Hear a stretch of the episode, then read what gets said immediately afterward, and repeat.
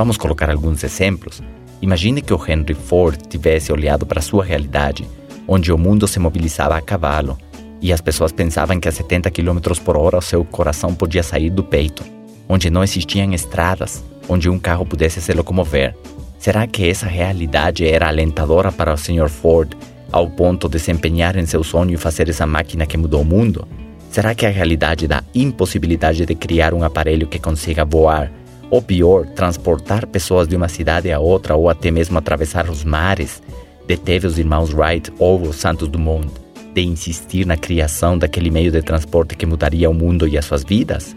Será que a fabricação do scanner ou os celulares ou da internet estavam dentro da realidade dos seus inventores? Estavam na expectativa da população? Alguém poderia imaginar que nas crises que o mundo viveu no passado e que vive hoje, e que vai viver no futuro, porque se vocês perceberem, o mundo nunca esteve sem crise.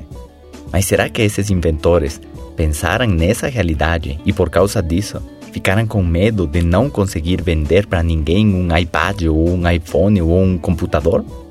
Exatamente disso que estamos falando aqui.